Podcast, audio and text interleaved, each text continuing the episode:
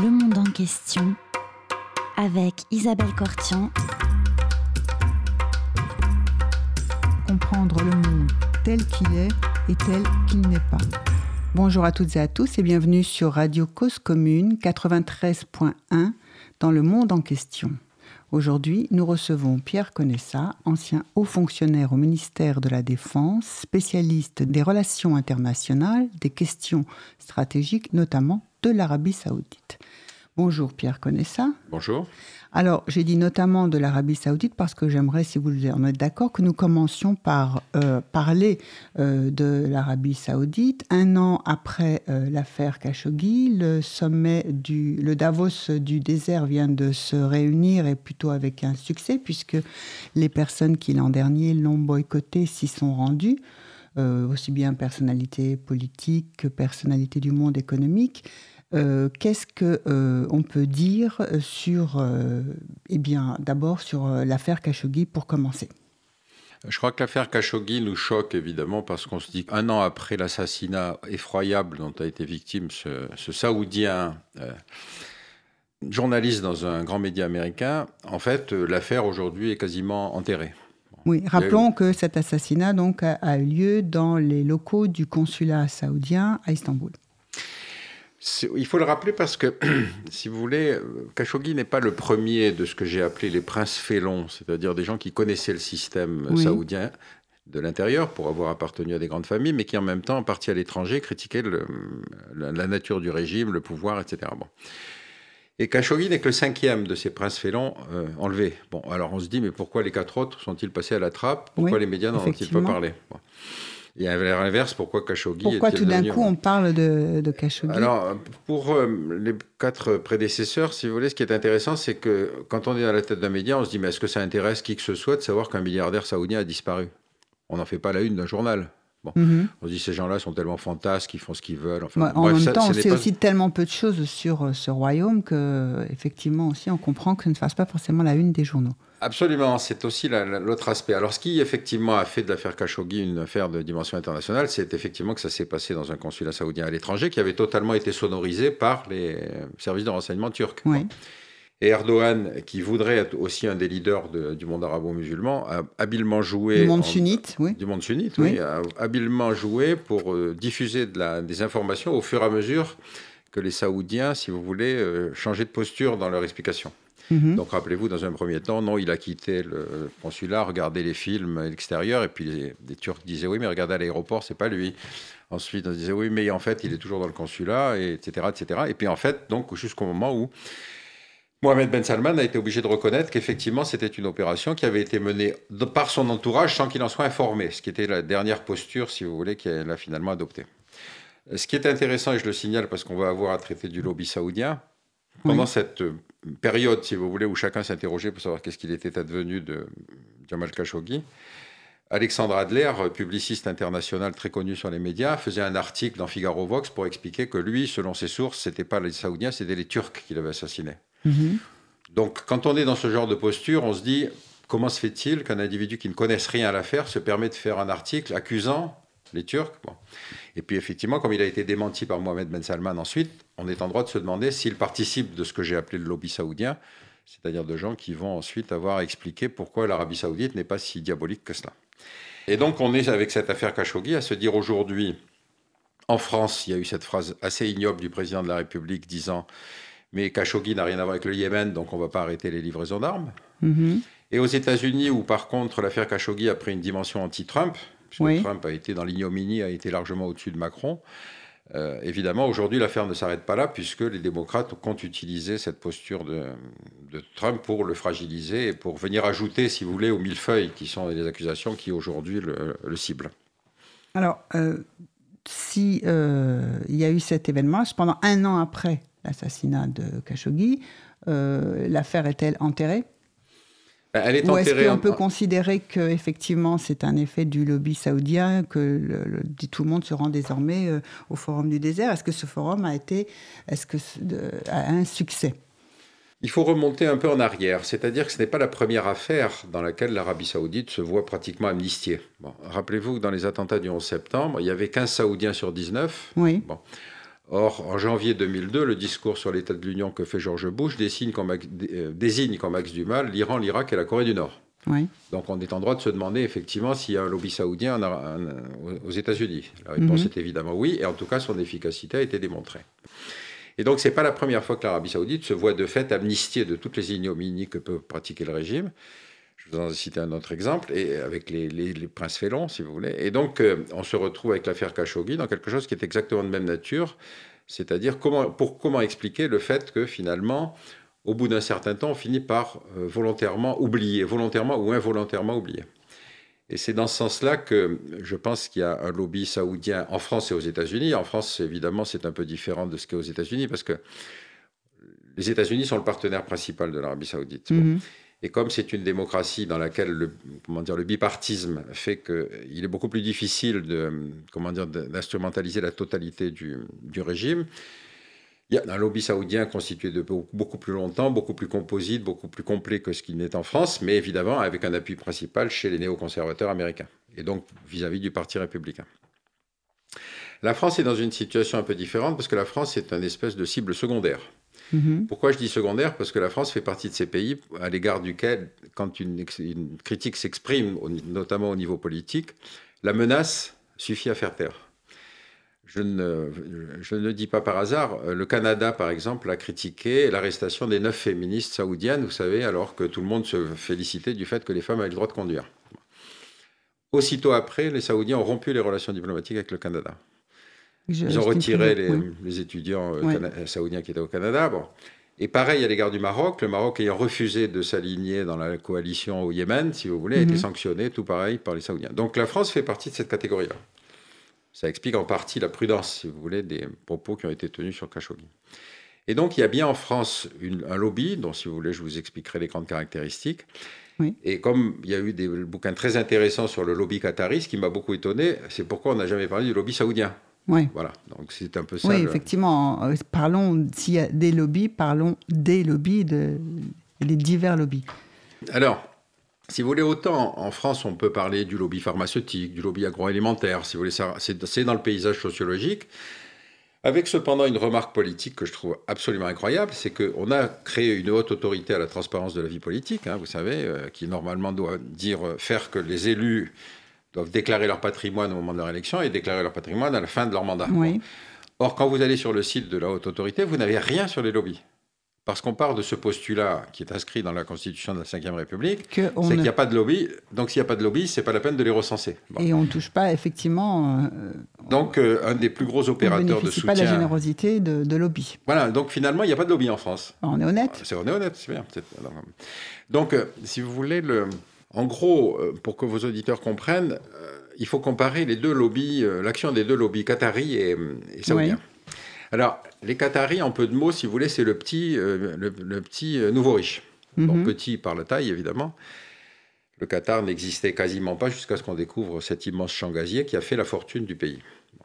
Et quand je dis nouveau riche, ça veut dire que comme tous les nouveaux riches, c'est des gens qui ont eu euh, un certain orgueil à montrer leur argent. Et donc, ils ont fait une diplomatie, enfin une diplomatie, un lobby du de chèque, si vous voulez, qui était assez simple, qui prenait son origine dans l'ambassade qatari à Paris. Et donc, il suffisait d'aller voir l'ambassadeur, à l'époque des bouquins de Chenoy Malbrino, pour dire qu'on adorait le Qatar, qu'on allait faire une action extrêmement importante, etc. Et que, évidemment, hop, on obtenait un chèque de soutien. Il y a une ancienne ministre française comme ça qui est allée voir une fois l'ambassadeur du Qatar pour lui dire qu'elle voulait organiser une réunion de famille dans le Golfe où vit un de ses frères. Et donc, elle lui a demandé 300 000 euros pour euh, faire cette. Euh, bon les lecteurs de Chéneau et Malbruno reconnaîtront la personne dont je parle. Euh, mais ce qui est intéressant, c'est que l'ambassadeur en avait tellement assez de voir ces gens arriver et lui demander purement et simplement de l'argent que il en a parlé justement à Chéneau et Malbruno, d'où ah. l'apparition dans le bouquin. Et donc on est dans une situation où, quand les bouquins sont sortis, tout à coup, les Qataris ont été tétanisés. Parce que mhm. Chéneau et Malbruno ont eu qu'à tracer l'argent. Mhm. Les Saoudiens, leur posture est assez différente. C'est-à-dire, Bon, d'abord, pendant longtemps, le, lobbying, tout ça, ça les intéressait pas. Ils étaient installés dans une espèce d'isolement, si vous voulez, euh, mm. comment dire, perclus de leur espèce de supériorité religieuse, qui n'en avaient pas besoin. Et les chocs sont venus progressivement. D'abord parce qu'il y a eu le 11 septembre. Le 11 septembre, tout à coup, euh, il paraît qu'effectivement, l'Arabie saoudite n'était pas euh, en odeur de sainteté dans beaucoup d'endroits aux États-Unis, sauf évidemment à la présidence avec Bush, mais ils se sont quand même rendus compte qu'il euh, fallait faire quelque chose. Et dès le 12 septembre, il y a une entreprise de communication, de relations publiques américaine qui s'appelle Corvis, qui est venue les voir en leur disant, écoutez, vous ne pouvez pas rester comme ça. Bon. Il y a d'ailleurs une, image de l'Amnesty International qui est absolument extraordinaire, où on voit une décapitation publique en Arabie Saoudite, et cette image, le commentaire est si vous, la justice si vous exercez la justice comme ça dans votre pays, vous avez vraiment besoin d'une bonne société de relations publiques. Et parce qu'effectivement, l'Arabie Saoudite s'est soudain rendu compte que, si vous voulez, euh, elle avait un certain nombre de handicaps. Bon, ce handicap, ben, d'abord, c'est qu'il n'y a pas d'intellectuel exportable. Mhm. Vous ne pouvez pas mettre un Saoudien sur un plateau télé dans, une radio occidentale. Vous pouvez mettre un ministre, parce que là, on est obligé de respecter, mais un intellectuel, il n'y a oui, un homme du changement. Par ah, exemple. alors attendez, parce que le ah changement, c'est ah une problématique très particulière. On Ensuite, y reviendra. ils ont, ils ont un deuxième problème, c'est qu'effectivement, euh, le produit est invendable. L'Arabie Saoudite, personne n'a envie de valoriser l'Arabie Saoudite. Donc il faut trouver une logique de communication, si vous voulez, qui, qui soit euh, astucieuse. Bon. Et le troisième problème, c'est qu'il n'y a pas de lobby saoudien à l'étranger. Si vous voulez, quand on parle par exemple de rapport avec l'Algérie ou le Maroc, on sait qu'il y a une communauté marocaine ou algérienne et que c'est un acteur de la vie politique française. Bon. Il n'y a pas de communauté saoudienne à l'étranger qui mhm. soit capable d'exercer, si vous voulez, une influence sociologique. Et donc l'Arabie saoudite avait tous ces handicaps-là. Par contre, évidemment, elle a quelques atouts, c'est-à-dire qu'elle a énormément d'argent. Oui. Donc ça aide. Mhm. Euh, et puis euh, que finalement, très tôt, elle s'est rendue compte qu'il fallait s'adresser à, des sociétés de relations publiques. Alors, comment s'est passée la prise de conscience de l'Arabie saoudite? Bon, d'abord, il y a eu effectivement cette... Euh, on en était au 11 septembre. On était au 11 septembre, mais déjà, le traumatisme était arrivé avant. C'est-à-dire, le Qatar avait créé Al Jazeera. Oui chaîne de communication internationale en anglais et en arabe qui a très vite eu une stature de, de, comment dire, de groupe de presse influent.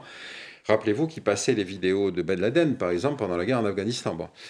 Et donc, cette espèce de jalousie. Alors, évidemment, Al Jazeera n'est pas un média international euh, tel qu'on les conçoit. Euh, l'interdit, c'est de critiquer le régime qatari. Mais pour tout le reste, effectivement, on avait une grande liberté d'expression. Ça, ça a été un traumatisme pour l'Arabie Saoudite, parce qu'effectivement, l'Arabie Saoudite n'avait rien de comparable. Donc, ils ont essayé de créer un média qui s'appelle Al Arabiya, qui s'est fait dans les années 2001-2002, mais qui n'a jamais atteint la texture euh, ou la reconnaissance internationale de Al Jazeera. Et donc, ils se sont rendus compte qu'effectivement, il y avait des choses qu'ils ne savaient pas faire eux-mêmes et qu'il valait mieux s'adresser à des sociétés de relations publiques. D'où, effectivement, la rencontre avec cette société américaine. D'où, alors d'abord, la Corvis c'est une société qui est venue les démarcher tout de suite.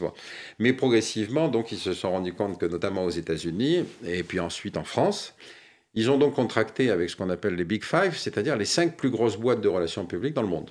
Mm-hmm. WPP, Omnicom, euh, une troisième américaine dont j'ai oublié le nom, et puis surtout Publicis et Avas. Et donc aujourd'hui, vous avez un panel, si vous voulez, de boîtes de relations publiques travaillant pour l'Arabie Saoudite qui est quasiment planétaire. Alors, je ne sais pas comment s'est fait la, réflexion, mais ils ont réussi à convaincre l'Arabie Saoudite, donc euh, effectivement, il ne fallait pas viser l'opinion publique parce que le produit saoudien est invendable. Mhm. Il valait donc mieux faire une communication ciblée sur un certain nombre de faiseurs d'opinion et que c'est comme ça qu'on aboutirait au résultat que souhaitait l'Arabie saoudite, c'est-à-dire qu'on ne parle pas de l'Arabie saoudite. Le mhm. paradoxe de cette politique de communication, c'est pas de valoriser l'Arabie saoudite, c'est que surtout on en dise le moins possible. Voyez, surtout pas de mal, oui. évidemment, le mal, ça c'est le mal absolu. Mais même à la limite, ne pas en parler. Quoi. Alors, tout à l'heure, vous évoquiez le changement il s'est passé quelque chose de très étonnant, c'est que quand Mohamed Ben Salman a été donc porté au pouvoir, il y a un site d'opposants saoudiens qui a recensé 70 ans de New York Times à chaque fois qu'il y avait un changement de tête à Riyad. Et à chaque fois, la thématique, c'est l'homme du changement. C'est-à-dire, ça fait 70 ans qu'à chaque fois qu'il y a un nouveau... nous annonce... On nous annonce l'homme du changement. D'accord. Donc, c'est la société la plus immobile qui ne passe son temps à changer, si vous voulez. euh, pourquoi en fait le système est-il autobloquant et pourquoi Mohamed Ben Salman a changé un peu la chose? C'est que le processus de succession en Arabie Saoudite est un processus qu'on appelle adelphique. C'est-à-dire que le fondateur, Abdelaziz Ibn Saoud, avait eu 12 femmes. Oui. Peut-être pas tout en même temps, enfin il y a une espèce de rotation, bref, peu importe. Euh, et donc, euh, dans le processus de succession, c'est le fils aîné de la première femme, ensuite c'est le fils aîné de la deuxième femme, ensuite c'est le fils aîné de la troisième femme, etc. Bon, le problème, c'est qu'ils sont tous à peu près du même âge. C'est pour ça que vous, avez, vous aviez cette succession de nonagénaires ou d'octogénaires, si vous voulez, qui se disputaient pour savoir si on laissait la place à un septuagénaire. Donc ce système était autobloquant. Mhm. Parce que jamais d'expérience internationale, enfin des gens qui étaient là pour sauvegarder et préserver le système. Et donc ce qui a changé avec Mohamed Ben Salman, c'est qu'on a sauté une génération. Mhm. on est passé directement euh, chez un des successeurs, qui est le, roi Salman actuel, qui a désigné son fils, qui n'est pas celui qui était normalement dans l'ordre. Mhm. Hein, Mohamed Ben Salman a écarté son, demi-frère. Donc, euh, on était dans un système, encore une fois, dont l'immobilisme, si vous voulez, était une espèce d'opacité absolue dans laquelle, ben, chaque fois, on inventait. On disait, regardez, celui-là, c'est l'homme du changement. Il se passait jamais rien. Il se passait hmm. jamais rien. Mais enfin, ça fait rien. Quand il fallait écrire, il fallait écrire. Alors, si vous voulez, il y a quelque chose, par exemple, qui est très caractéristique. Quand vous avez des reportages sur l'Arabie Saoudite, en général, le documentariste va chercher le rappeur saoudien et la femme qui conduit. Mhm. Mais en fait, la réalité de l'Arabie Saoudite, c'est pas ça. La réalité de l'Arabie Saoudite, c'est le grand moufti qui vous fait des discours extraordinaires sur la platitude de la Terre, sur le fait que les souris sont un, des êtres diaboliques et donc que Mickey Mouse est un être satanique. Et vous avez ce genre de conneries en perles, si vous voulez, qui sont diffusées régulièrement.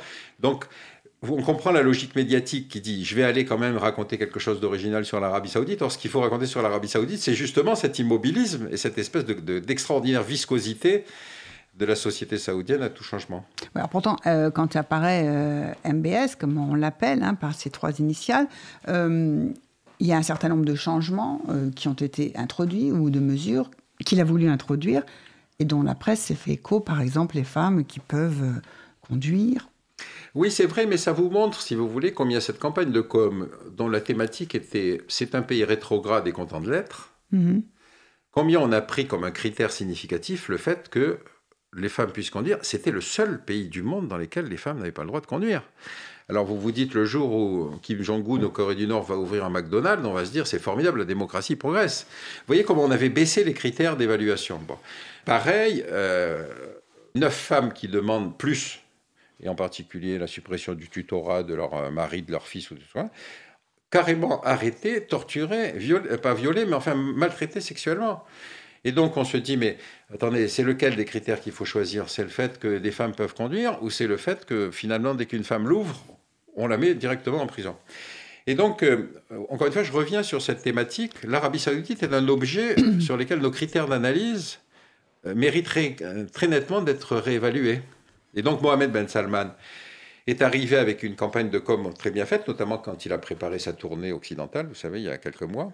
Et par exemple, il a, ces boîtes de com ont, publié une brochure qui a été tirée à 300 000 exemplaires, distribuée dans les grandes surfaces aux États-Unis, gratuitement évidemment, euh, Walmart, euh, etc., euh, sur lequel le, visage de Mohamed Ben Salman, l'homme jeune et beau, qui était enfin l'homme du changement. Mm-hmm.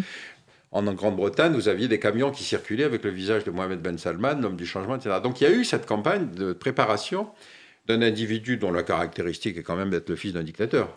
Mhm. Un fils d'un dictateur, ça devient rarement un démocrate par nature. Quoi.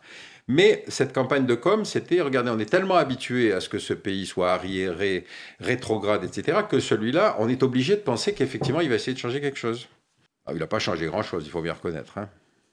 Bon, et alors, euh, si on peut euh, vous parler d'une diplomatie euh, saoudienne et, ou du, et, de son lobby, est-ce que vous pouvez parler davantage de comment se passe cette diplomatie saoudienne que vous qualifiez de planétaire Alors, il y, y, a deux choses. D'abord, sur la question du lobby, la technique de lobbying proprement dite. En gros, le lobby saoudien a trois cibles sociologiques importantes l'opinion publique s'en fiche. C'est pas leur problème.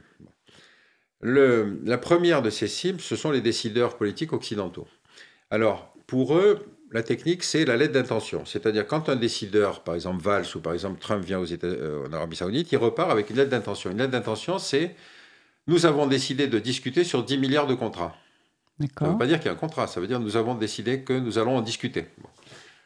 Valls, c'était 10 milliards, Trump, c'est 110 milliards. Il y a une question d'échelle, évidemment, c'est un peu normal. Il n'y a pas eu de contrat signé depuis. Mais ça permet à l'homme politique occidental de rentrer en, euh, dans son pays en disant Regardez, avec moi, ça avance. Mon voyage a porté des fruits. Et donc, vous ne critiquez pas, puisque vous mm. arrivez. La deuxième cible, ce sont les hommes d'affaires. Alors là, on, revient à votre question sur le Davos, par exemple. Mais euh, la technique avec les hommes d'affaires est un peu différente. C'est-à-dire, si vous annoncez un projet prodigieux, fantastique, extraordinaire, euh, la dernière en date, c'est la ville Neom, la ville du futur. 500 milliards de dollars, un peu de respect quand même. Donc vous dites, même si mhm. je suis une petite entreprise, si j'en gratte 0,5%, C'est un marché incroyablement juteux. Ce qui est intéressant, c'est que ce n'est pas la première fois qu'un roi saoudien annonce un projet de Tech City. D'accord. La question, c'est qu'il n'y en a jamais aucune qui a vu le jour. Parfois, ce sont des bâtiments vides. Mais pour une raison assez simple, c'est que d'abord, il faut faire travailler les Saoudiens, ce qui est quand même pas évident. Mhm. Hein. C'est une, une, population entière. La deuxième chose, c'est que vous allez difficilement attirer des entreprises, notamment des PME de haute technologie, dans un contexte où il n'y a pas de code du commerce. Oui, il n'y a toujours pas de code de commerce. Eh ben et, si vous dépendez d'une espèce de tribunal chariatique euh, sur un conflit commercial, vous vous dites qu'est-ce qui va me tomber dessus? Donc, évidemment, il y a une réticence. Donc, difficulté à, attirer des investissements. Donc, difficulté, sauf de très grosses entreprises, mais qui ne font pas de l'investissement, qui font de la vente. C'est-à-dire qu'effectivement, elles, ce qui les intéresse, c'est puisqu'il y a de l'argent, on vend, mais créer sur place une des, investissements des, labos, etc. Jusqu'à maintenant, personne euh, n'a réussi. Et troisième aspect, si vous voulez, qui va un peu dans le même sens, vous savez que, par exemple, Mohamed Ben Salman a annoncé ce qu'il appelle le plan Vision 2030. C'est-à-dire, vous allez voir, en 2030, l'économie euh, saoudienne va être complètement transformée. Bon.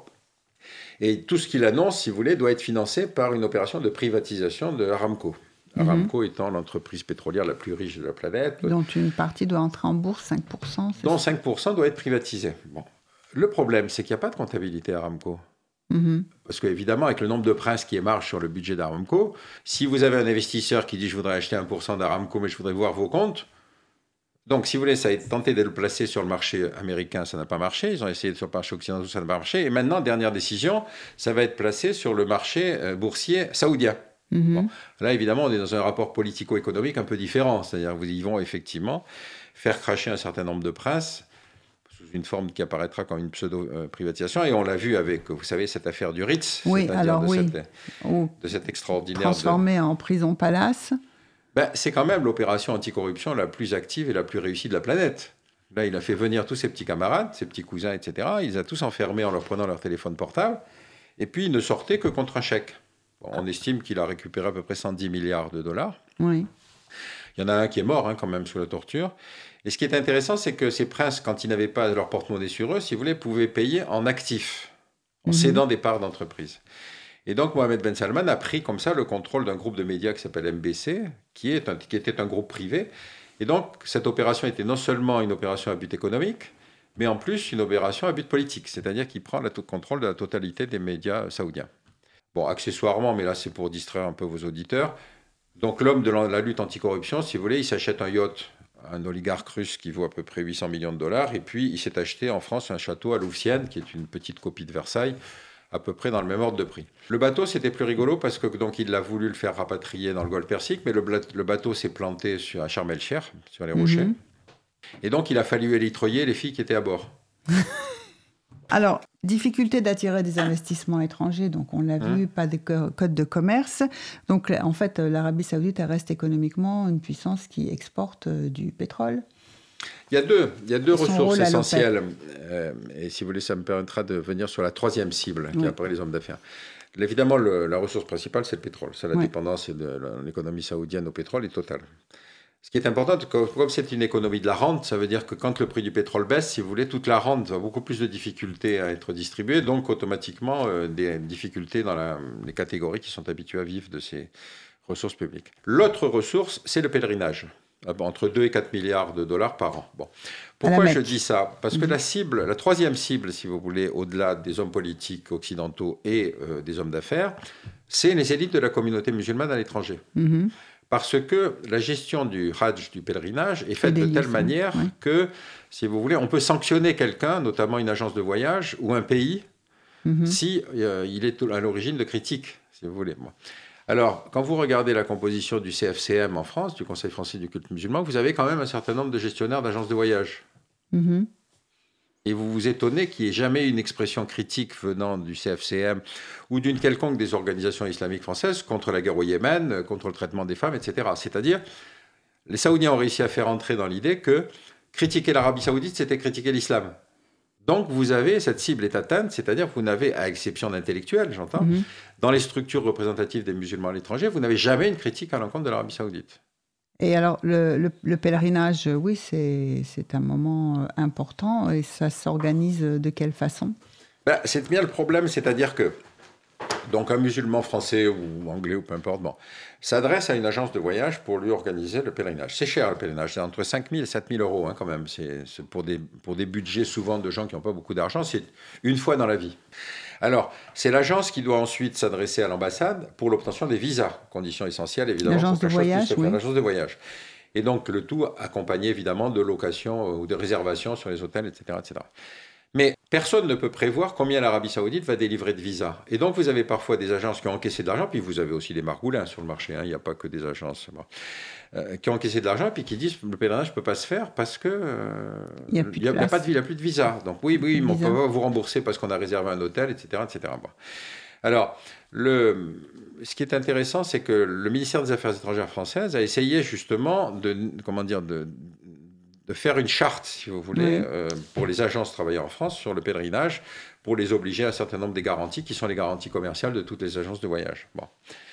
Euh, ce qui est très rigolo, c'est que même des gens qui dénoncent l'islamophobie en France, si vous voulez, je n'ai pas un nom en particulier en tête, mais qui euh, se sont plaints évidemment de cette dire, extraordinaire perversion de l'économie autour du pèlerinage, et qui ont demandé qu'on applique le code du commerce français.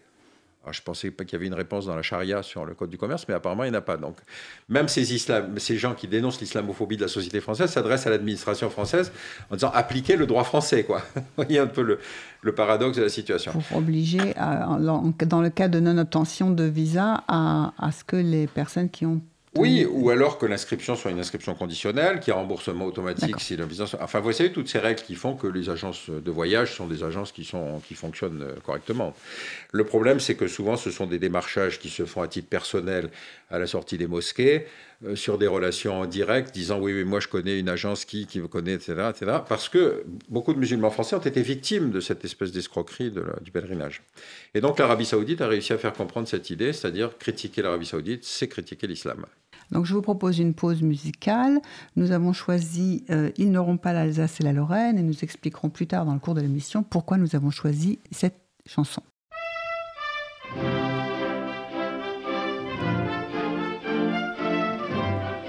Cause commune 93.1 France à bientôt, car la sainte espérance emplit nos cœurs en te disant adieu. En attendant l'heure de délivrance pour l'avenir,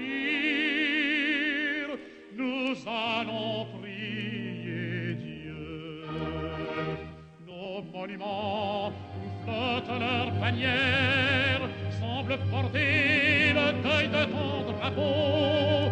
France, entends-tu la dernière prière de tes enfants couchés dans leur tombeau? Vous n'aurez pas l'Alsace et la Lorraine, et malgré vous, nous resterons français. Vous avez pu germaniser la plaine, mais notre cœur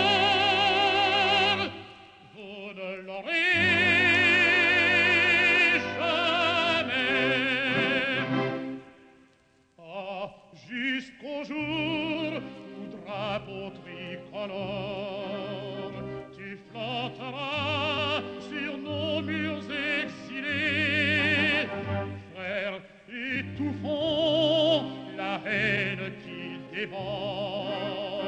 et fait bondir nos cœurs inconsolés mais le grand jour la France meurtrie reformera ses nouveaux bataillons. Ô Christ sauveur, jeté par la patrie, hommes, enfants, femmes, nous répondrons. Vous n'aurez pas l'Alsace et la Lorraine, et malgré vous, nous resterons français. Vous avez pu germaniser la plaine, mais notre cœur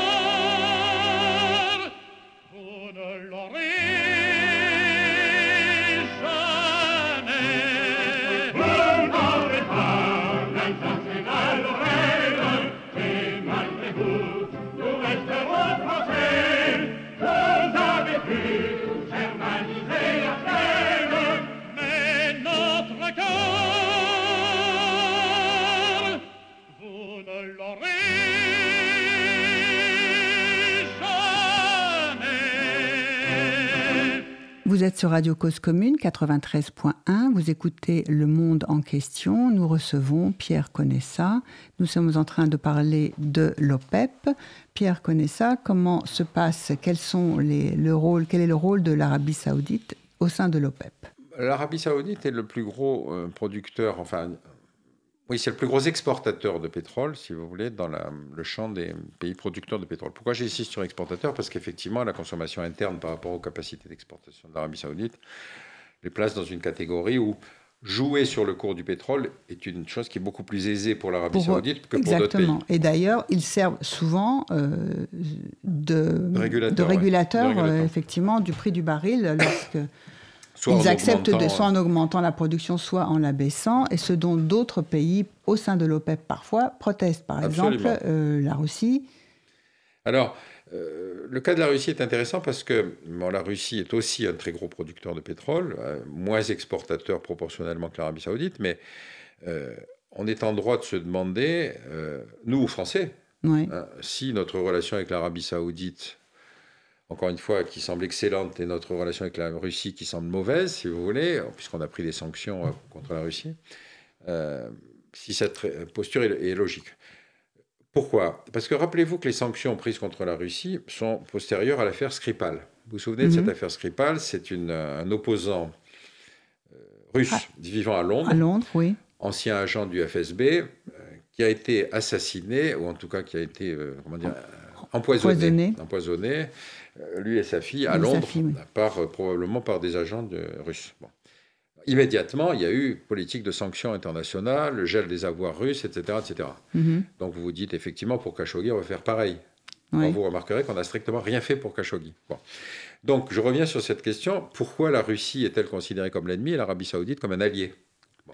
Et là, on est dans une autre catégorie, peut-être... Dans un autre... De, oui, exactement. C'est-à-dire, qui décide de qui est l'ennemi? Oui. Pourquoi certains. C'est ça, voilà. Donc on va, on va entamer dans la seconde partie de notre émission, effectivement, le sujet euh, dans lequel vous êtes fait connu dans les analyses et les questions stratégiques sur la fabrication de l'ennemi.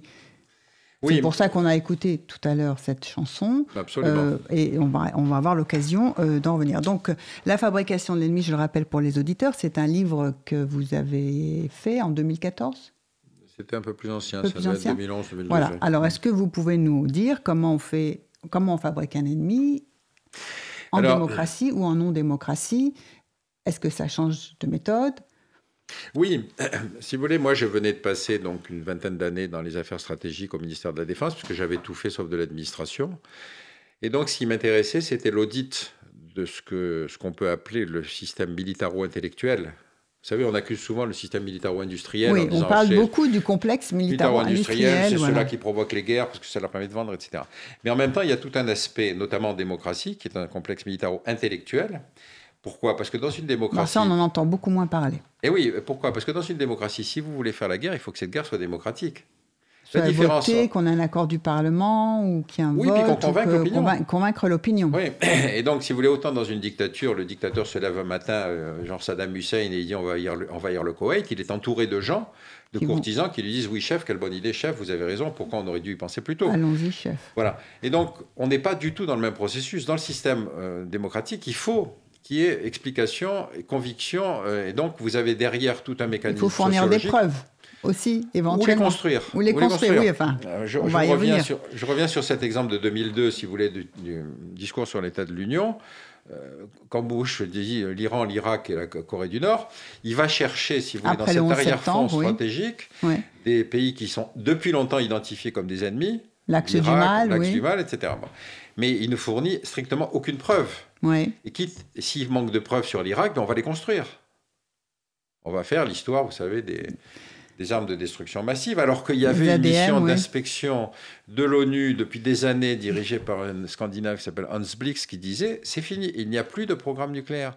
Il n'y a plus. Alors les programmes bactériologiques et chimiques c'est plus compliqué parce que un programme bactériologique en général ça se fait dans un hôpital. Donc aller mm. expliquer que dans un hôpital il n'y a vraiment pas de culture de bacilles du charbon ou de bacilles de la peste, c'est un peu compliqué. Mais en tout cas il n'y avait plus de programme au sens où on l'avait découvert en 1991. Bon. Et donc, vous avez cette séance extraordinaire, surréaliste, de Colin Powell, le chef d'état-major des armées, puis à l'époque ministre des Affaires étrangères, qui, devant l'Assemblée générale de l'ONU, sort une petite fiole en disant J'ai la preuve qu'il y a aujourd'hui des armes bactériologiques en, Irak. Bon. Je me suis toujours demandé qu'est-ce qu'ils avaient mis dans la fiole, parce que s'il y en avait vraiment et qu'elle était tombée par terre, si vous voulez, on aurait absolument. Euh, toute l'Assemblée générale de l'ONU aurait été exterminée. Donc, on était dans une espèce de mensonge organisé. Moi, j'ai assisté après à une à une conférence que faisait Colin Powell, euh, et il a reconnu qu'il avait été manipulé par ah les oui, services. Il l'a dit. Oui. Il l'a dit. Donc, euh, on est quand même dans une situation où vous dites attendez, c'est la plus grande démocratie du monde, et on est capable de fabriquer quelque chose de cette nature. On revient dans le, dans le plus récent, si vous voulez, avec un individu euh, encore plus extraordinaire qui s'appelle Trump, qui a fait à l'ONU récemment, à la dernière Assemblée générale de l'ONU, un discours expliquant que c'était l'Iran qui était responsable des attentats. Or, nous, les 290 morts et 900 blessés dans les rues de Paris, c'est les salafistes. Ce n'est pas les Iraniens. Donc vous avez, si vous voulez, encore une fois, euh, ce système de fabrication de l'ennemi. Et la puissance dominante, quand les, en l'occurrence sont les États-Unis, va dire l'ennemi, c'est celui-là, personne d'autre. D'où la difficulté des, Européens de se dire mais est-ce qu'on suit les Américains dans leur guerre illégale en Irak? Ou est-ce qu'au contraire, on la dénonce? Et en Europe, l'Europe a éclaté sur ce sujet-là, puisque la moitié des Européens ont suivi les Américains en Irak, et l'autre moitié, dont la France, l'Allemagne, etc., et la Russie, ont dénoncé cette euh, opération illégale. Donc vous voyez bien qu'il y, a une, y a une mécanique qui est derrière le système américain, qui est une mécanique de fabrication de l'ennemi. Il y a deux composantes, si vous voulez, qui sont les néo-évangéliques et les néo-conservateurs, et qui vont vous dire l'ennemi, c'est celui-là. Pourquoi les Occidentaux euh, Est-ce par simple solidarité atlantique Est-ce par absence de, comment dire, d'indépendance d'esprit de nos propres systèmes de, comment dire, de militaro-intellectuels, il est évident que ça pose un problème très sérieux. Donc je me suis amusé, si vous voulez, à faire dans ce livre une espèce de typologie des différents conflits. Comment fonctionne la fabrication de l'ennemi dans les différents conflits Donc il est évident, je ne vais pas vous refaire si vous la totalité, mais quand vous êtes par exemple dans un différent territorial, l'Alsace-Lorraine, puis on parle. Ceux qui vont vous convaincre que ce différent territorial ne peut se résoudre que par la guerre, c'est les historiens. L'Alsace a toujours été française. Les géographes, la frontière naturelle. Il n'y a jamais mhm. eu de frontière naturelle. Hein. La, Terre n'a pas été découpée comme un puzzle. Donc la frontière naturelle, c'est ce qu'on va dire, regardez, la frontière naturelle, c'est le Rhin. Mhm. Euh, vous avez parfois les, intellectuels. Euh, et puis, évidemment, euh, vous avez après les militaires. Mais donc tout ça, c'est un processus qui a préparé, si vous voulez, la société française et la société allemande au fait que l'Allemagne était considérée comme l'ennemi héréditaire. C'est-à-dire qu'on devait hériter de ses parents la défaite de 71 et donc il fallait la vengeance. Or, comme vous le constatez, après, quand il y a eu De Gaulle et Adenauer, on a considéré que ce n'était plus des ennemis héréditaires. Donc, si vous voulez, ce processus intellectuel de construction de l'ennemi, il peut se déconstruire. C'est ça l'autre partie importante de la chose. Quand vous êtes dans une guerre civile... À la faveur d'une construction européenne quand même. Oui, hmm. mais en même temps avec deux hommes d'État qui ont dit c'est fini, on arrête le match. Oui, c'est pas, pas, négligeable. la volonté politique aussi, effectivement. Et... À l'inverse, vous pouvez vous dire pourquoi est-ce que les Américains considèrent encore que Cuba est une menace Mhm. ça fait depuis 59 qu'on dit. Or, Dieu sait que ça n'en est plus une. Mhm. Alors, il y a effectivement le lobby, euh, comment dire, des Cubains expatriés, etc. Mais vous dites, attendez, euh, le lobby des Cubains expatriés, ça n'est pas l'opinion publique américaine. Ça mhm. devrait être autre chose. Si vous voulez réfléchir, par exemple, sur les guerres civiles, la guerre civile. Autre type de conflit, parce qu'on a parlé du conflit, territorial, alors guerre civile maintenant. Euh, dans le fabrication de l'ennemi. Dans la fabrication de l'ennemi, si vous voulez, si vous prenez le cas des guerres civiles, la guerre civile, c'est le cas dans lequel vous massacrez votre voisin, mm-hmm. puisque tout à coup, on va vous dire oui, mais attention, il est croate, vous vous êtes serbe, donc s'il est croate, ça veut dire que c'est lui qui risque de vous assassiner. Bon.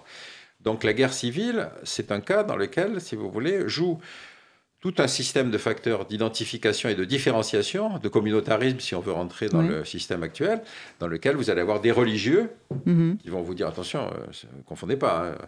Le cas de la Yougoslavie est le plus paradoxal, puisque la Yougoslavie, vous aviez des gens qui étaient tous de religion chrétienne, à l'exception des Bosniaques, mais les uns étaient catholiques romains et les autres étaient, grecs, étaient orthodoxes. Bon. Or, si vous pensez bien que la division s'est faite en 1054, on se dit que ça aurait pu se résorber depuis le temps. Or, après 70 ans de titisme, on s'aperçoit que malgré tout, ces critères identitaires suffisent à faire d'un seul coup euh, comment dire, apparaître l'autre comme un ennemi. Oui, mais alors on l'a interprété comme, bah oui, la guerre froide, à cause de la guerre froide, on n'avait pas vu, on n'avait pas compris que tout ça s'était endormi, mais que ça, en fait, c'était pas éteint. Oui, mais alors justement, c'est pour ça que finalement. On peut le raviver, enfin, parce qu'effectivement, on a vu un certain nombre de conflits renaître à la suite de l'implosion de l'Union soviétique et de la fin de la guerre froide, dans les Balkans notamment, mais aussi dans l'ex-Union soviétique. Et, alors, comment ceux qui ont pensé des tensions, elles n'existaient plus, elles existaient, il y avait des. Ben justement, c'est que de la manipulation, enfin. Non, c'est pas que de la manipulation. Ce qui est intéressant justement, c'est que quand on est dans l'Est-Ouest, autre cas de figure, si vous voulez, de conflit planétaire. Hein. Oui, tout à fait. Dans le conflit planétaire, si vous voulez, euh, il y a tout un processus de construction de l'ennemi, donc l'autre ne peut être que le mal absolu, euh, que le. Par exemple, guerre froide. Par exemple, guerre froide. Guerre froide. Et donc, euh, vous avez des conséquences indirectes, c'est-à-dire mieux vaut soutenir une dictature qui est proche de vous que euh, plaider pour la démocratie. Avec des alliés, voilà. Ceux qui sont avec euh, moi. Voilà, ceux qui ne sont pas contre nous sont avec moi. D'accord. Enfin, ou la phrase, de, Bush, ou la phrase de Bush retournée, c'est-à-dire tous ceux qui sont. Oui, la Bible dit tous ceux qui ne sont pas contre moi sont avec moi, tandis que Bush avait transformé en disant tous ceux qui ne sont pas avec moi sont contre moi. Oui. Donc il avait transformé la phrase de la Bible. Mais vous avez bien la logique d'une superpuissance, c'est-à-dire vous avez à vous positionner. Et si vous êtes un dictateur mais que vous êtes avec moi, c'est bon, ça passe. Bon. Alors, dans ce genre de guerre froide, si vous voulez, l'inconvénient du D'où on a toléré effectivement un certain nombre euh, de régimes en, ne disant pas, euh, en ne criant pas effectivement oh là là, violation de l'ordre, tandis que d'autres euh, étaient beaucoup montrés du doigt. Oui, et puis s'il fallait, on faisait un coup d'État. Oui quand n'oubliez pas l'Amérique latine des années 70, toutes les coups d'État militaires, si vous voulez, étaient des coups d'État organisés par Washington parce qu'il y avait une espèce de poussée de la gauche, Allende, etc. Et donc, s'il le fallait, ben, on faisait un coup d'État militaire. Donc, si vous voulez, cette guerre froide, ça se joue à l'échelle planétaire. Il y a une construction de l'ennemi qui est l'autre et le mal absolu. Et si pour empêcher ce mal, on peut accepter des, mal des maux secondaires qui sont ces dictateurs. Alors, il y a un cas particulier qui est très, très amusant, qui est le cas du dictateur riche. Mm-hmm. Parce que le dictateur riche, genre Saddam Hussein, de temps en temps, ça peut devenir un allié, de temps en temps, ça peut devenir un ennemi, ou le chat d'Iran, si vous voulez. Ça peut devenir un allié ou un ennemi. Ça dépend un peu de la posture qu'on va lui faire adopter. Mais de temps en temps, c'est un marché d'exportation important parce qu'il est riche, et de temps en temps, c'est un mal diabolique qu'il faut absolument réprimer. Donc nous, on a beaucoup vendu à, Saddam Hussein. Rappelez-vous que dans cette guerre, dans cette, euh, à l'égard de ce pays, quand Saddam Hussein déclenche la guerre contre l'Iran en 79, contre la révolution islamique, la communauté internationale et surtout les pays occidentaux mettent sous embargo l'agressé, l'Iran, et vendent des armes à l'agresseur. En droit international, c'était une innovation quand même. Mais c'est pour vous dire qu'on est dans une logique Est-Ouest dans laquelle mhm. il y a ceux qui sont avec nous et ceux qui sont contre nous. Donc c'est une autre logique. À ce moment-là, vous avez des tas de gens qui vous expliquent pourquoi l'Irak est un pays essentiel, important, euh, constructeur d'une modernité arabe, etc. etc. Et bon client de la France Bon, le bon client de la France, mais si vous voulez, il faut d'abord l'habillage. Mhm. On ne peut pas vendre n'importe quoi à n'importe qui. Il faut qu'il y ait quand même une légitimation au fait que Saddam Hussein était en train de moderniser. Rappelez-vous, c'était l'époque du socialisme arabe. Oui. On avait raté Nasser, au contraire, on l'avait diabolisé, Nasser. Or, c'était un type D'où on avait aussi encouragé l'Arabie saoudite à, développer une, sorte, une forme de pan-islamisme de façon à contrer un, un nasserisme ou un nationalisme arabe, un panarabisme. Ouais, et donc, si vous voulez, encore une fois, cette mécanique intellectuelle, euh, donc celle de ce militaro-intellectuel, est une mécanique qui nous a parfois amené à des erreurs stratégiques absolument gigantesques, même dans des démocraties où le débat est ouvert. Donc c'est ce sujet-là qui m'a intéressé et qui fait que, si vous voulez, on ne, on, ne peut pas prendre comment dire, les, analyses stratégiques comme des disciplines scientifiques. Ce sont des disciplines idéologiques. On se dit, euh, surtout a posteriori, quand on regarde la guerre des autres. Mais ça devrait peut-être ne pas être idéologique. Ben, ça devrait. Ah bon, on est d'accord. Ça devrait, mais de fait, c'est comme ça que ça fonctionne. oui, c'est comme ça que ça fonctionne. Il y a un habillage qui se prétend scientifique. Après, on s'étonne de ne pas avoir compris quelque chose ou on s'en étonne même pas? On s'étonne après coup, parce qu'on se dit peut-être que la guerre valait pas le coup. Parce que la guerre, c'est quand même la pire des solutions. La guerre, c'est une inversion du système moral, si vous voulez. Dans une oui, et normalement, euh, elle, est, elle est prohibée. Bah oui, on normalement, dans une situation de paix, vous euh, n'avez pas le droit de tuer, Nations et euh, l'Organisation des Nations Unies pour interdire la guerre. Oui, mais même si vous et prenez régler une pacifiquement les différends. Dans une démocratie, vous n'avez pas le droit de tuer. Oui. Bon. Or là, tout à coup, on va dire il faut tuer. Il faut tuer, et puis surtout, si vous ne tuez pas, c'est nous qui vous tuons. C'est-à-dire, dans ce cas-là, vous êtes un déserteur. Donc, il faut faire accepter ce changement de valeur, c'est-à-dire dire, il faut pouvoir tuer avec sa conscience pour soi. C'est là que le mécanisme, si vous voulez, de conviction va, jouer. Et donc, on a des scénarios de guerre qui sont parfois totalement incompréhensibles quand on les regarde chez les autres, si vous voulez, alors que nos guerres, évidemment, nous, on les considère comme euh, scientifiques. Il y a par exemple des guerres qui sont absolument extraordinaires. Il y a eu une guerre entre l'Équateur et le Pérou en 97 dans une zone frontalière, euh, vous savez, la colonisation de l'Amérique latine s'est faite en arrivant par les mers. Mhm. Et donc, euh, tous les pays ont eu une espèce de front pionnier qui, au bout d'un certain temps, s'est heurté à la zone amazonienne. Si vous voulez.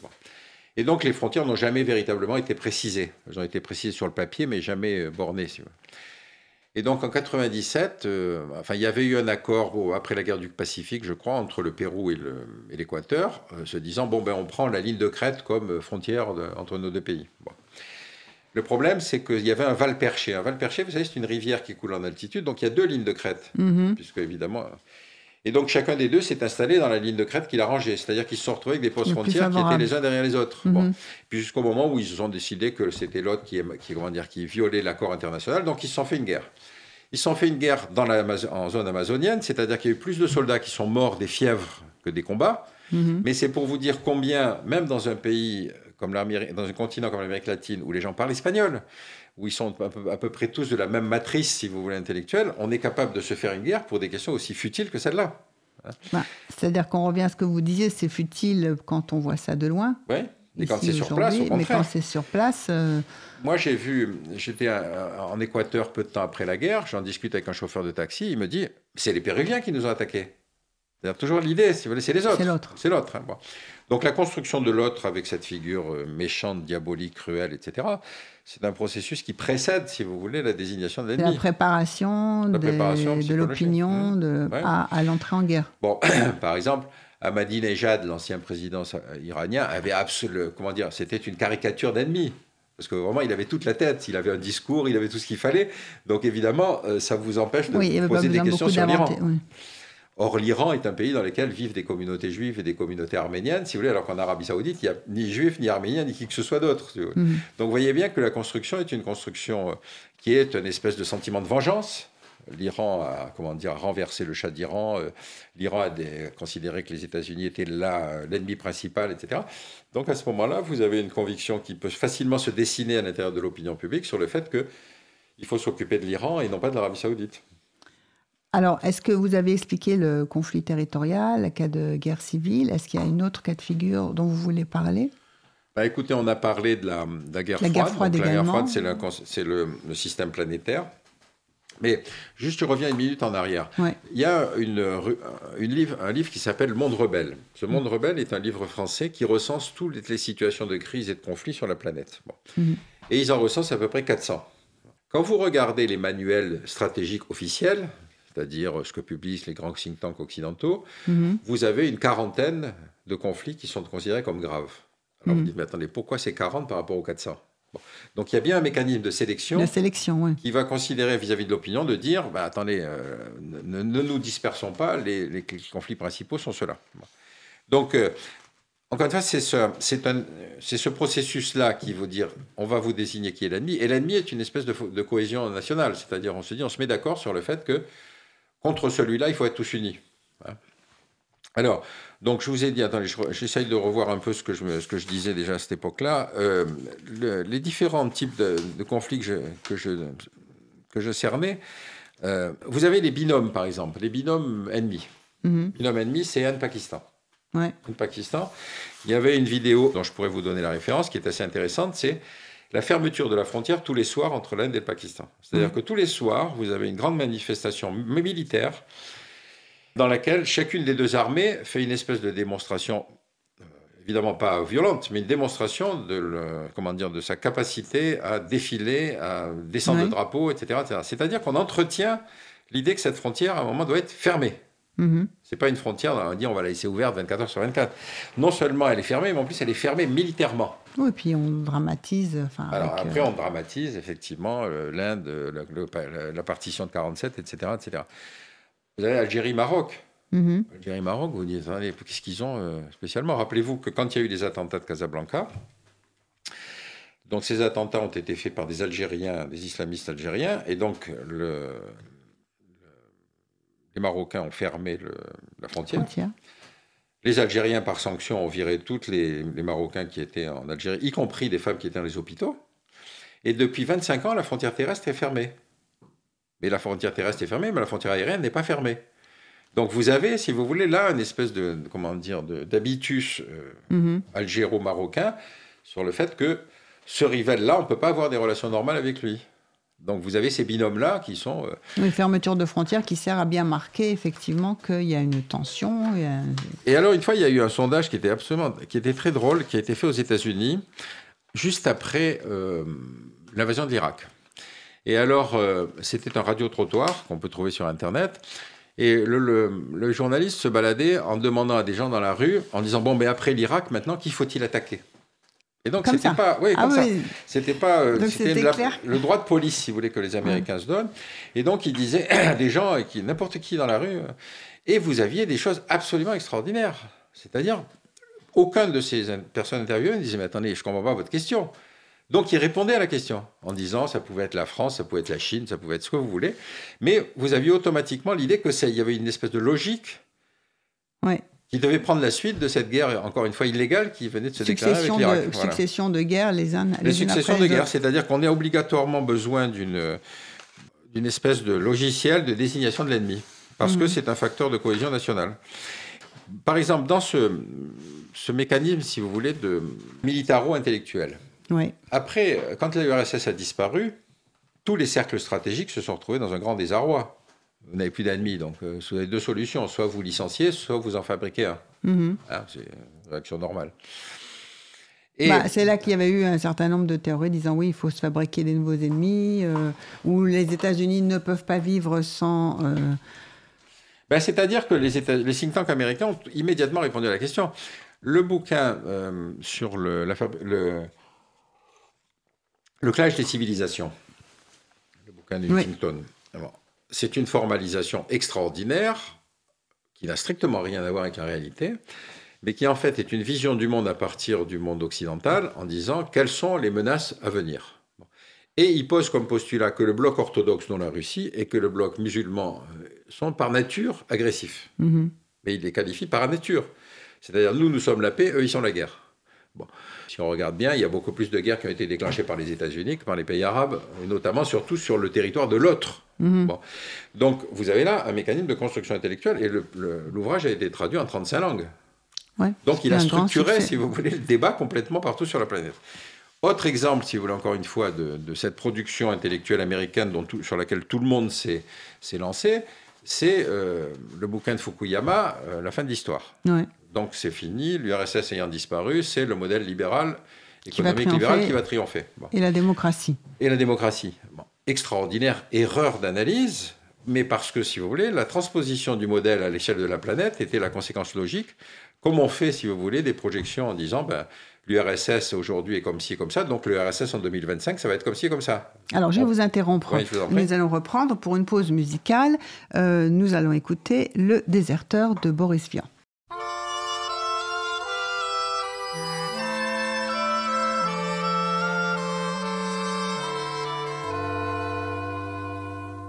Monsieur le Président, je vous fais une lettre que vous lirez peut-être si vous avez le temps. Je viens de recevoir mes papiers militaires pour partir à la guerre avant mercredi soir.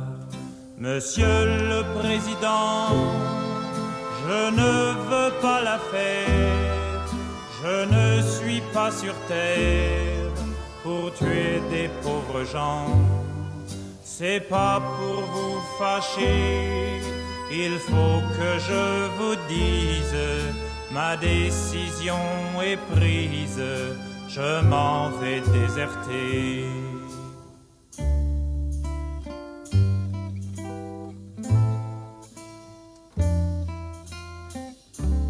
Commune 93.1 Depuis que je suis né, j'ai vu mourir mon père, j'ai vu partir mes frères et pleurer mes enfants.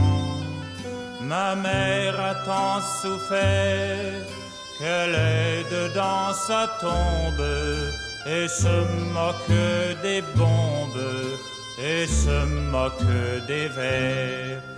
Quand j'étais prisonnier, on m'a volé ma femme, on m'a volé mon âme et tout mon cher passé.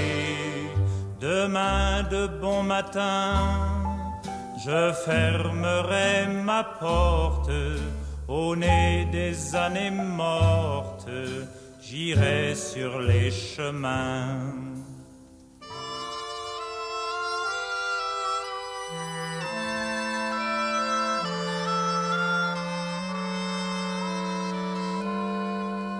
Je m'en dirai ma vie sur les routes de France, de Bretagne en Provence, et je dirai aux gens, refusez d'obéir, refusez de la faire, n'allez pas à la guerre, refusez de partir. S'il faut donner son sang, allez donner le vôtre. Vous êtes bon apôtre, monsieur le président. Si vous me poursuivez, prévenez vos gendarmes que je n'aurai pas d'armes et qu'ils pourront tirer.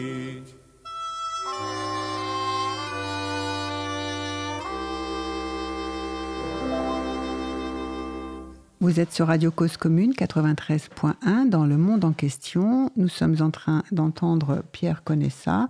Pierre Conessa, euh, nous étions en train de parler de la fabrication de l'ennemi. Est-ce que vous pourriez nous donner un exemple particulier de fabrication de l'ennemi qui dise quelque chose, enfin qu'on se souvienne? Par Écoutez, il y, en a, y en a un qui est particulièrement intéressant, c'est euh, le péril jaune. Le péril jaune est une invention de Guillaume II, l'empereur d'Allemagne. Oui vous savez que l'Allemagne avait du retard à l'allumage sur la colonisation. Et donc, la planète ayant été déjà partagée entre les Français et les Américains, les, Français et les Anglais, et les Américains ayant interdit la colonisation d'Amérique latine, latine absolument. il restait effectivement que le champ asiatique. Et donc, Guillaume II va inventer cette formidable idée du péril jaune. Le péril jaune, ça part de l'idée que la Chine, ayant, étant une grosse masse démographique, ne pouvait que déborder et donc finalement nous envahir. Bon, et encore à l'époque, il n'avait pas dépassé le milliard à l'époque, ils n'étaient que 400 millions. C'est-à-dire qu'effectivement. Euh, et donc, il va expliquer euh, ce qui va, comment dire, finalement structurer la, forme de conquête de la Chine ou de colonisation de la Chine, c'est que finalement, il faut s'y mettre tous ensemble pour empêcher la Chine de déborder. Et donc, vous allez avoir le système des concessions, vous allez effectivement avoir les Français, les Anglais, les Allemands, tout le monde va se chercher une, une partie de, du territoire chinois, des ports, etc. Le péril jaune a survécu, si vous voulez, à cette époque. Bon, il a survécu dans des bandes dessinées. Si vous lisez Le Secret de l'Espadon, euh, mhm. ce qui est rigolo dans Le Secret de l'Espadon, c'est que ce n'est pas les Chinois, c'est les Tibétains qui vont envahir la planète. C'est le, leader et le roi du Tibet. Bon. Euh, mais ça continue encore aujourd'hui. C'est-à-dire que la Chine est considérée comme une puissance menaçante, alors que la Chine a fait moins de conflits que l'Inde depuis son indépendance. Or, l'Inde mhm. est le champion du monde de la non-violence. Ouais. Donc, vous voyez comment se construit une image. Euh, la Chine a eu deux conflits, un avec le Vietnam euh, à la frontière sud et puis un autre avec l'Inde justement sur la question des frontières. Mais ces conflits sont ont été des conflits très limités, si vous voulez. Or, l'Inde a eu plusieurs conflits, notamment avec le Pakistan, notamment en envahissant le Sri Lanka, etc. Mais il conserve définitivement le titre de pays de la non-violence. Mhm. Donc, c'est pour ça que j'insiste sur la construction idéologique que ça représente, parce que vous voyez bien dans le discours de Trump qu'il va expliquer que c'est les Chinois qui sont responsables de tout alors que les Chinois vont respecter l'accord de Paris sur le climat, tandis que lui est en train de s'en sortir, mm. qu'il prend des sanctions contre les produits étrangers en accusant ces produits étrangers de faire de la distorsion de concurrence, en fait des choses comme ça. Donc on est, encore une fois, dans un débat où il faut désidéologiser, si vous voulez, la, réalité euh, stratégique. Donc, si vous voulez, pour revenir sur la question de la fabrication de l'ennemi, on en a évoqué un certain nombre, et puis il y en a certains qu'il faut quand même rappeler à vos auditeurs. Bon, l'histoire du différent territorial, on l'a évoqué. Hein. Le rival planétaire, c'est la guerre froide, on a évoqué ses caractéristiques. La guerre civile aussi, pareil. Hein, c'est mm. comment arriver à convaincre que votre voisin est une menace pour vous, qu'il vaut mieux le tuer vous avant que ce soit lui qui vous tue. L'ennemi caché, c'est la théorie du complot, c'est-à-dire l'idée que vous allez avoir au milieu de la société dans laquelle vous vivez des gens qui en fait veulent la démonter, veulent la, détruire. Et la théorie du complot, c'est donc expliqué, exemple de l'Allemagne nazie, mhm. c'est que les Juifs sont responsables de la, comment dire, de la défaite de 1918, ce qui est quand même assez extraordinaire, et puis qu'ensuite il faut s'en débarrasser pour pouvoir effectivement aboutir à l'épuration et à la virginité de la société première. Mais rappelez-vous le Rwanda aussi. Le Rwanda, c'était pareil, c'était les Tutsis qui étaient responsables de tout. il y avait donc euh, une charte, publiée d'ailleurs dans des journaux euh, rwandais, dans lesquels il fallait expliquer il ne faut surtout pas prendre une secrétaire Tutsi, il ne faut pas marier avec une Tutsi, il ne faut pas faire ci, il ne faut pas faire ça. C'est-à-dire des règles qui étaient assez proches de ce que les Allemands avaient dicté. Bon, évidemment, maintenant, on est plutôt dans des guerres idéologiques et théocratiques, c'est-à-dire que bah, vous avez le monde arabo-musulman qui est convaincu que, euh, en fait, tout le monde leur en veut. Et, et effectivement, c'est vrai que on a aujourd'hui des guerres, notamment euh, des opérations militaires dans le Moyen-Orient, qui ont été largement soutenues par les néo-évangéliques américains. Ce qui est intéressant dans cette analyse des néo-évangéliques américains, qui sont des radicaux aussi starbés que les islamistes hein, ou que les juifs radicaux, il ne faut pas faire la différence, ou que les hindouistes et les, bouddhistes radicaux, c'est l'idée que euh, la Bible ayant annoncé le retour du Messie, l'étape préalable au retour du Messie doit être la constitution du Grand Israël. Mhm. Et donc la destruction de Saddam Hussein, le nouveau Nabucodonosor qui opprime les Juifs, allait être la condition de la constitution du Grand Israël, étape indispensable à l'arrivée du Messie. Donc c'est une analyse totalement théocratique qui a été faite, théologique qui a été faite par les néo-évangéliques pour soutenir l'invasion de l'Irak. Et ce qui est intéressant, c'est que Et les néoconservateurs américains. Les néoconservateurs, mais eux, ils étaient sur le champ politique, si vous mhm. voulez. Hein, bon. J'insiste sur le côté euh, idéologique, religieux, parce que mhm. c'est une des caractéristiques des conflits qu'on connaît aujourd'hui. Et si vous voulez, aujourd'hui, Trump a constitué autour de lui un conseil évangélique dans lequel vous retrouvez certains des téléprédicateurs qui ont soutenu la guerre en Irak. Si vous vous transposez dans un autre endroit de la planète, qui est par exemple le Myanmar, la Birmanie, mhm. là, vous avez une opération d'épuration venant des bouddhistes radicaux contre les musulmans. Donc c'est une nouvelle sorte de conflit, si vous voulez, qui est à base idéologique et religieuse, qui n'a rien à voir avec des questions sociologiques. Et c'est une caractéristique dans laquelle ce sont les hiérarchies religieuses qui poussent au massacre. Autre scénario, si vous voulez, c'est celui de la colonisation. C'est-à-dire la colonisation, mhm. on considère que l'occupé qui se révolte ne comprend que la violence. Scénario de la guerre d'Algérie, de la guerre du Vietnam, etc. C'est-à-dire, on dit, s'il se révolte alors qu'on est venu lui apporter la civilisation, en fait, la seule manière de lui faire comprendre que c'est son bien, c'est de lui taper dessus. C'est-à-dire qu'on justifie l'acte de violence en disant il ne peut comprendre que ça. Mhm. Vous avez dû entendre ça, si vous voulez. Vous avez alors, à partir de 91, ce qu'on a appelé la phase de l'unilatéralisme, c'est-à-dire que cette fois-ci, on ne fait plus la guerre à, des, à, des, pays, on fait la guerre à des concepts. C'est-à-dire, la pensée stratégique américaine va dire qu'il faut faire la guerre à la prolifération et au terrorisme. Et la mhm. prolifération et le terrorisme, ce n'est pas des ennemis, c'est des concepts. Mhm. Donc vous allez dire il y a des bons proliférants, puis il y a des mauvais proliférants. Vous allez dire il y a de bons terroristes et de mauvais terroristes. et donc le terrorisme, c'est une forme d'action. C'est pas un ennemi. Euh, quand vous aviez les, indépendantistes algériens qui faisaient des attentats terroristes, leur cause était politique. Mhm. Et donc les attentats sont terminés avec l'indépendance. Là, vous avez la guerre à un terrorisme dans lequel vous avez le département d'État qui va faire une liste en vous disant voilà euh, les 243 groupes terroristes de la planète il y en a d'autres qui passent au travers. Il y en a d'autres qui passent au travers. qui sont mis euh, dedans, on ne sait pas pourquoi, ou des choses comme ça, c'est ça que vous voulez dire La sélection oui, encore une fois, idéologique. Si vous voulez faire la guerre à des concepts, ouais. c'est pas faire la guerre à des États. Parce que vous allez dire, mais qui euh, est-ce que l'Inde nucléaire est un, est un ennemi? Par contre, le Pakistan nucléaire va être considéré comme un ennemi. Vous voyez ce que je veux dire? On fait donc, à travers le concept, en fait, encore une fois, on cible en disant ce sont des pays qu'on voit derrière. Mais quand vous pensez qu'effectivement les salafistes djihadistes ont pour matrice idéologique l'Arabie saoudite, on pouvait penser que la guerre contre le terrorisme devait cibler l'Arabie saoudite. Or, ce n'est pas le cas. Donc l'avantage du concept, c'est qu'ensuite vous décidez, si vous voulez, qui derrière ces concepts sont ceux qui sont les véritablement dangereux. Et puis alors la dernière des caractéristiques, et c'est celle que nous, s'il nous est arrivé de vivre, c'est ce que j'ai appelé l'ennemi médiatique, c'est-à-dire que vous avez eu le rôle joué par un certain nombre d'intellectuels médiatiques, hein, c'est-à-dire de gens qui ont accès aux médias, qui ont accès aux politiques, etc., pour dire sur certaines crises, nous ne pouvons pas ne pas. L'intérêt de la double négation, c'est de dire, euh, je suis allé sur place, j'ai vu les massacres et on ne peut pas laisser faire. L'exemple le plus paroxystique de cette attitude, c'est euh, Bernard-Henri Lévy, revenant de Libye, en disant, j'ai vu à l'époque, si vous voulez, de l'insurrection euh, des révolutions arabes contre Kadhafi.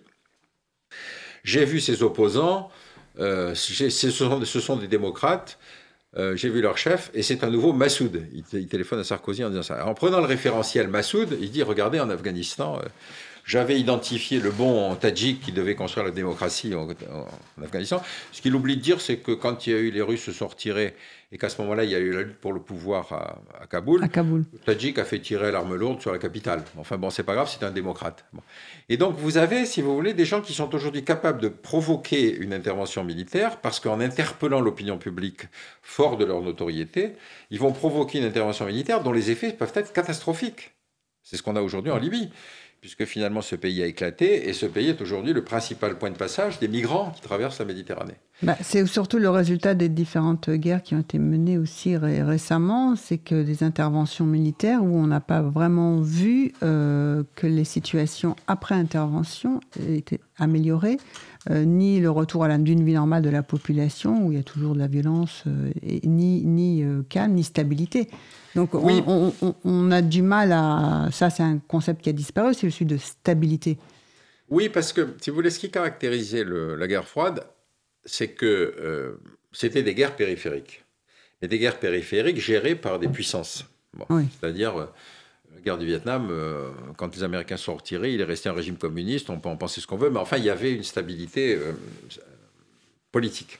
Oui, il y avait un fin d'un conflit. Voilà. Ce qui s'est ouvert en 91 avec la disparition de l'URSS, c'est cette idée dont se sont convaincus les Occidentaux, c'est qu'étant les puissances du bien euh, partout sur la planète, il fallait utiliser l'outil militaire pour intervenir dans des crises, soit avec des mandats de l'ONU, soit sans mandat de l'ONU, mais avec l'idée que de toute façon l'intervention d'une force militaire démocratique ne pouvait que contribuer à la stabilité. Et c'est vrai qu'on s'est retrouvé avec la guerre en Yougoslavie, avec une idée qui était on ne peut pas laisser faire des massacres, des camps de concentration, etc., ce qui était parfaitement légitime. Mais on a longtemps cru que, si vous voulez, une simple arrivée de casques bleus euh, français et britanniques allait suffire à calmer les belligérants. On s'est rendu compte que ce n'était pas le cas et que, au contraire, les, combats continuaient et que nos troupes, nos, casques bleus, étaient pris entre deux feux. Mhm. Donc il a fallu changer de base juridique et passer du titre 6 au titre 7, les armées, etc. etc. Mais enfin, au bout du compte... Oui, faire la première intervention de l'OTAN. Oui, et puis au bout du compte, si vous voulez, effectivement, on a réussi à calmer, après beaucoup de massacres, mais on a réussi à calmer, encore une fois, un foyer de crise qui était à proximité de chez nous, qui avait cette espèce de légitimité d'une histoire commune, avec la perspective de l'intégration dans l'Union européenne, etc. Mais après ça, les systèmes se sont enchaînés. C'est-à-dire, on est allé en Somalie. En Somalie, on a expliqué que l'aide humanitaire était pillée par les chefs de guerre. Donc, comment? C'est pas possible, on ne doit pas laisser faire ça. On a envoyé des troupes en Somalie, sans aucune analyse politique. Mhm. Parce que la Somalie est un pays de tribus et de clans. Et donc, si vous allez, vous arrivez et que vous prenez le port de Mogadiscio, vous, vous donnez un avantage à celui qui gère le port de Mogadiscio. Bon. Et donc, tout le monde a salué évidemment l'arrivée des Occidentaux, puisqu'il y avait de l'aide qui arrivait, il y avait de l'argent, etc. Et puis, en fait, dès que les Américains ont voulu s'attaquer à un des chefs de guerre, qui était un des plus puissants, je crois que c'était Haïdid, bah, il y a eu un accrochage dans lequel ils, ont fait, ils ont abattu un hélicoptère américain, il y a eu 27 morts, les Américains ont dit, puisque c'est comme ça, on se retire. Mhm. Donc on, on a commencé déjà à constater que la simple présence militaire n'était pas suffisante pour calmer un conflit. Et de fait, aujourd'hui, ce qui avait été un moment... Stabiliser durablement une situation, oui. Et puis surtout, ce que, si vous voulez, ce moment de, sensibilisation de la situation dramatique en Somalie, qui avait justifié cette intervention militaire, aujourd'hui, tout le monde se fout de ce qui se passe en Somalie. Oui, on n'en entend plus parler. Ah, non, et on sait pourtant qu'il y a exactement la même caractéristique. Donc on est, vous voyez, dans ce genre de cas où la médiatisation peut parfois provoquer des réactions idiotes, parce que la simple analyse politique aurait dû commencer à dire, attendez, regardez l'Afghanistan. Mhm. Les Anglais s'y étaient cassés les dents au 19e siècle, les Russes se sont cassés les dents au 20e siècle, et quand même, malgré ça, on va dire non, non, mais nous, on va aller en Afghanistan, et puis on va libérer la femme afghane. C'est quand même la thématique politique la plus extraordinaire que j'ai jamais entendue. Pour des gens qui n'ont jamais mis les pieds en Afghanistan, penser qu'on allait libérer les femmes afghanes, c'était un défi intellectuel euh, insondable. Bon. Et donc, vous avez, si vous voulez, cette médiatisation qui va donner au conflit une caractéristique qui va éviter l'analyse politique, et notamment de savoir si l'intervention militaire a une légitimité ou pas. Mm. Et c'est dans ce sens-là que j'ai appelé ça d'ennemi médiatique, parce qu'encore une fois, on n'est plus dans le domaine où le politique doit pouvoir dire non. Prenons le cas de l'invasion en Irak. Bon, je ne reviens pas sur le caractère illégal, si vous voulez, de cette intervention, mais la stratégie militaire américaine est assez simple, c'est-à-dire, ayant la supériorité technologique absolue, donc on va mener une campagne aérienne qui va détruire les ponts, les bombardements, etc. etc. Bon. Et puis, au bout d'un certain temps, euh, l'ennemi va finir par demander la paix. Bon. Et donc, euh, en Irak, quand finalement Saddam Hussein est retrouvé et tué, etc., les Irakiens se trouvaient dans une situation où il n'y avait plus ni eau, ni électricité, ni, sécurité, ni rien du tout, ni hôpitaux, mais en lesquels on leur expliquait qu'ils avaient de la chance parce qu'ils avaient la démocratie. Et ça, les Irakiens disaient, bah, c'est peut-être ça la démocratie. Vous voyez encore qu'aujourd'hui, que ça n'a pas amélioré leur situation. Donc, l'idée que finalement, à l'époque de la dictature, ça marchait, vous voyez l'illogisme de la, de la posture militaire par rapport à l'objectif politique. Oui, c'était effectivement le difficile retour à une vie euh, normale, euh, mais enfin, surtout quand, vie surtout quand la, destruction des infrastructures finalement aboutit à dégrader la vie quotidienne des gens. Mm. Donc voilà, c'est un peu ça, c'est-à-dire euh, cette mécanique, si vous voulez, de la militarisation des crises qui a commencé en 91 elle est malheureusement pas totalement terminée, mais enfin pour la première fois, on commence à entendre dire que peut-être euh, c'est pas absolument nécessaire ni de rester en Afghanistan, ni de faire ci, ni de faire ça. Mais bah. on a laissé derrière soi une pagaille terrible. Une pagaille, un chaos, et puis aussi, euh, alors on peut quand même éventuellement, enfin parler, euh, on se retire. Enfin là, on a utilisé les, forces kurdes en Syrie pour se débarrasser de Daesh. Euh, lutter contre Daesh, et puis euh, on annonce qu'on se retire. Et donc tout le monde plie bagage et on laisse. Euh, on a, alors, c'est un peu différent. différent on, entre dans, on, entre dans, un domaine qui est spécifiquement américain, qui est quand même l'élection de Trump. moi, Trump, j'ai pensé que c'était un bipolaire. En fait, un copain médecin m'a dit non, non, c'est pas un bipolaire, parce qu'un bipolaire, c'est des phases longues d'excitation et de dépression. C'est un trouble de la personnalité, c'est-à-dire c'est un type qui change d'avis du jour au lendemain. Et euh, donc, il est représentatif d'une partie de l'opinion publique américaine que nous, on n'a jamais voulu prendre en considération, qui est cette Amérique profonde, celle du Middle West, celle de la Bible Belt, et il se fait élire par des gens pour qui le monde, on s'en fiche complètement de ce qui s'y passe. Quand il dit America First, il dit on n'a pas de raison de jouer le rôle de gendarme de la planète, et puis rien ne vaut la vie d'un GI. Donc cet homme est représentatif de quelque chose sur lequel nous, j'entends nous, euh, des gens qui travaillent dans les cercles américains, dans les cercles, les think tanks, etc., euh, n'ont jamais véritablement compris la politique américaine. C'est-à-dire, on voyait apparaître un personnage comme Bush, mhm. qui n'avait jamais sorti, n'était jamais sorti des États-Unis, sauf pour aller au Mexique quand il était étudiant. Et on ne s'est pas posé la question de savoir comment était euh, réagissait ce type. Et effectivement, dès qu'il y a eu le 11 septembre, après, c'est déchaîné une espèce de politique d'intervention en Afghanistan, en Irak, etc. Or, les plans étaient déjà prêts chez ces néoconservateurs quand il dit l'Iran, l'Irak et la Corée du Nord, les plans étaient déjà prêts. Aujourd'hui, on a un personnage comme Trump, qui est encore une fois un type capable de changer totalement de posture d'un jour sur l'autre, d'être complètement inconséquent dans les décisions qu'il va prendre. Et donc, il a pris cette décision de donner le feu vert à la Turquie, que lui considère comme un allié plus important que les Kurdes, quitte à trahir les gens qui ont été le fer de lance de la lutte contre Daesh. Mais il est dans une position différente de la nôtre, parce que Daesh, n'est pas une menace pour lui. Mhm. Nous, les communautés musulmanes sensibles à la, propagande salafiste sont en Europe. Aux États-Unis, il y a 1% de musulmans dont la moitié sont des convertis. Donc les attentats comme celui de Ben Laden, si vous voulez, c'est un attentat d'exportation. Nous, on est entré dans une phase où on a des attentats endogènes, c'est-à-dire des attentats qui sont générés par des gens qui sont sur notre territoire, dans la communauté musulmane de, musulmans ou de convertis, si vous voulez, et qui sont capables du jour au lendemain de faire un attentat parfois très euh, dangereux et très meurtrier comme l'attentat de Nice. Donc, si vous voulez, sa posture à lui est une posture débrouillez-vous, Européens. Maintenant, c'est votre problème, c'est plus le mien. Donc, les Kurdes, évidemment, nous, on n'a pas la puissance militaire des, Américains, aucun pays occidental non plus. Euh, et donc, les défenses européennes n'existent pas. Donc, l'allié d'hier, l'allié d'hier, conclusion, l'allié d'hier, ben, on l'abandonne, c'est fini. Oui, absolument. Au revoir, on rapatrie les troupes. Euh, d'un autre côté, quand on est intervenu, on laisse derrière soi une forme de chaos aussi. Rarement un retour à une stabilité et à la paix. Euh, et les analystes, comment peut-on faire pour essayer de sortir euh, de, ces travers idéologiques et ramener des analyses plus près du concret, du réel, en allant sur le terrain certes, mais comment faire autrement? Bah, Si vous voulez, les, le décalage entre le monde de la recherche et le monde politique est un, décalage assez intéressant à analyser. Alors, le monde de la recherche, vous Ce parlez. Sont les experts euh, les, qui, vont faire du terrain, qui s'intéressent à une zone particulière, etc. eux travaillent dans le long terme, c'est-à-dire qu'ils C'est-à-dire, on ne parle pas des chercheurs qui n'ont jamais été sur le terrain, Non, non, mais qui en parle, parlent. je parle pas des intellectuels médiatiques, hein, c'est une autre catégorie. Donc ces gens-là travaillent dans le long terme, ils connaissent la région du Kurdistan, bon, comme Gérard Chalian, ils connaissent l'Irak, ils connaissent etc. Bon, eux raisonnent dans le long terme, c'est-à-dire comment reconstruire ce pays, etc. La décision politique, c'est tout à fait un autre ressort. Le- la stratégie à long terme d'un homme politique, c'est sa réélection. C'est pas Mm. l'avenir de l'Irak en 2025. C'est pas donc- la tendance longue de l'histoire, c'est ça Eh non, c'est pas les tendances longues. Il faut quand même se rendre compte qu'un homme politique, surtout dans une démocratie, son principal, sa stratégie à long terme, c'est sa réélection. C'est 4 ans, 5 ans, oui, c'est ça. Ouais, ou même carrément l'année prochaine. Oui. Et donc la décision de Trump, c'est aussi ça. Quand il dit j'ai promis euh, America First et plus de soldats à l'étranger, malèche. Hmm. Ils ont qu'à se débrouiller. Donc on est dans un système, si vous voulez, où les chercheurs comprennent pas cette décision politique. On a fait euh, euh, à la Maison des sciences de l'homme, il y avait depuis deux ans un, un séminaire animé par Michel Vivorca sur sortir de la violence, Oui. c'est-à-dire comment ont fonctionné des systèmes de règlement de conflits dans des guerres civiles, dans les différents types de, de guerres dont je vous ai parlé, euh, pour s'en inspirer. Bon. Et donc, euh, le- au bout de deux ans, on avait fait le tour de la planète parce qu'il y avait des spécialistes de toutes ces questions-là.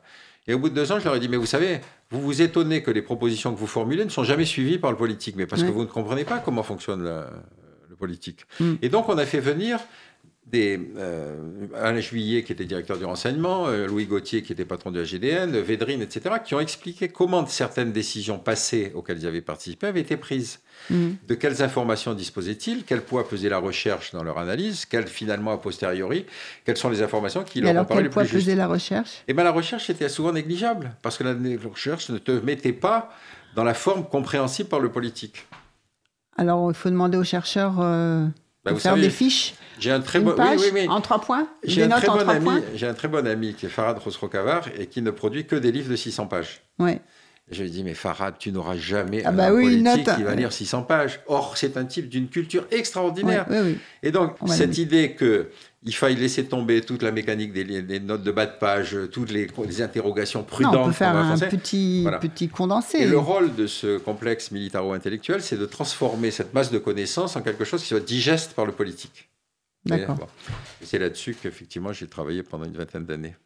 À faire des notes, bah écoutez, à préparer, j'imagine aussi euh, d'autres euh, étudiants à faire ces notes, à la fabrication de ces notes, de façon à- Oui, à mais vous vous apercevez que quand vous écrivez à l'intérieur du système une note, si vous voulez, qui va à contrepoint ou en contresens de la décision officielle, bah, vous vous faites allumer. Moi, j'ai écrit une note six mois avant le génocide au Rwanda pour dire je ne comprends pas la politique française au Rwanda. Je l'écrivais de l'intérieur. Oui, hein. oui, oui, Je me suis fait engueuler par le cabinet militaire.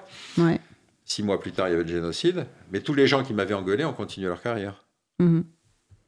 Donc, que faut-il faire? Est-ce qu'il faut aller dans le sens du vent ou est-ce qu'il faut euh, garder son indépendance d'esprit Euh, Bah, écoutez, conclure là-dessus. on va conclure sur euh, cette réflexion, cette question que nous vous lançons à vous aussi, chers auditeurs. Merci de votre attention. Merci Pierre Conessa. Merci à, À très bientôt pour une prochaine émission et merci en régie à Quentin. Au revoir. Le monde en question avec Isabelle Cortian Comprendre le monde tel qu'il est et tel qu'il n'est pas.